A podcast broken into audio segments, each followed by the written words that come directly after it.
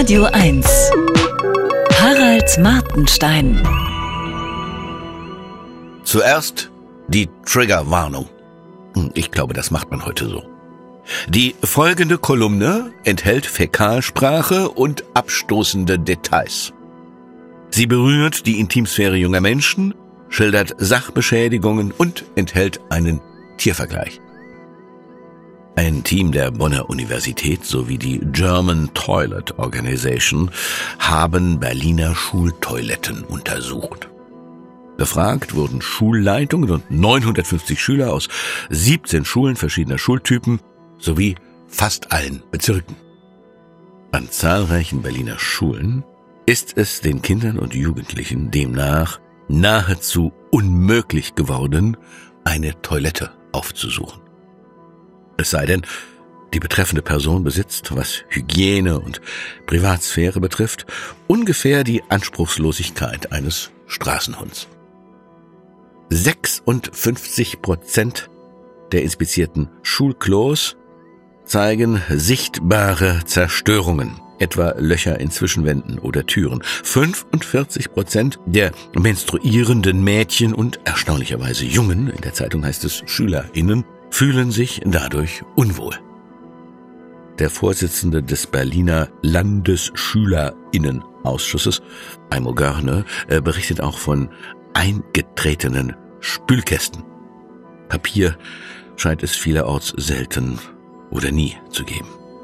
Sonderbarerweise wird allerdings manchmal über Klopapier geklagt, das trotz oder wegen fehlender Spülkästen nass und in welchem Zustand auch immer an der Decke der Toilette klebt. 42 Prozent der Befragten sagen, es stinkt immer. 45 Prozent verneinen zwar nicht den Gestank, aber meinen, äh, man kann es aushalten. Das seniorentypische Vorurteil, die Jugend von heute halte Belastungen nicht aus, wird dadurch glänzend widerlegt. Infolge dieser Zustände isst und trinkt etwa ein Viertel der Berliner Schüler inzwischen weniger, als sie gerne essen und trinken würden, wenn sie keine Angst vorm Klo hätten. Weil weniger Wurstbrote verzehrt werden, ist dies immerhin gut fürs Klima. Knapp die Hälfte versucht während der Schulzeit jedwedes Urinieren zu vermeiden. Das Defekieren vermeiden noch mehr. Was diese Wörter bedeuten, äh, lernt man auf dem Gymnasium. Aimo Görne hat für sich die Lösung gefunden, in der Pause zu einem nahegelegenen Bäcker mit Kundenklo zu gehen. Weil es laut ZDF infolge von Überbürokratisierung und Mondpreisen in Deutschland immer weniger Bäckereien gibt, könnte bald auch dieses Fenster sich schließen. Die Schulklo-Krise erlaubt jedenfalls einen neuen Blick auf die deutsche Bildungskrise, von der man oft liest. Kinder, die dringend aufs Klo müssen und es wegen Ekligkeit nicht können, dürften sich mit dem Schreiben lernen schwerer tun als Kinder in Ländern wie etwa Japan, wo sie jederzeit aufs Klo können. Ein Sprecher der Berliner Schulverwaltung führt das Problem auf Übernutzung zurück. Berliner Schulen sind, ähnlich wie die Gefängnisse, total überfüllt. Bei den Berliner Gefängnissen äh, löst man dies, indem Insassen einfach freigelassen werden.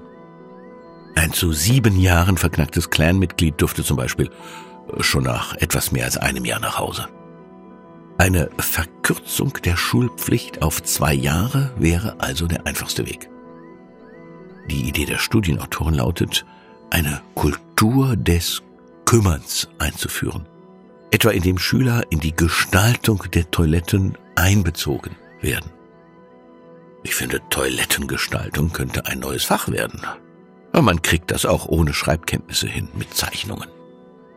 Auch an eine neue Meldestelle wird im Mutterland der Meldestellen naturgemäß gedacht. Diesmal für kaputte Klos.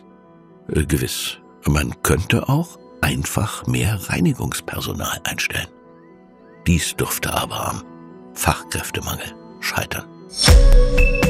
Harald Martenstein auf Radio 1.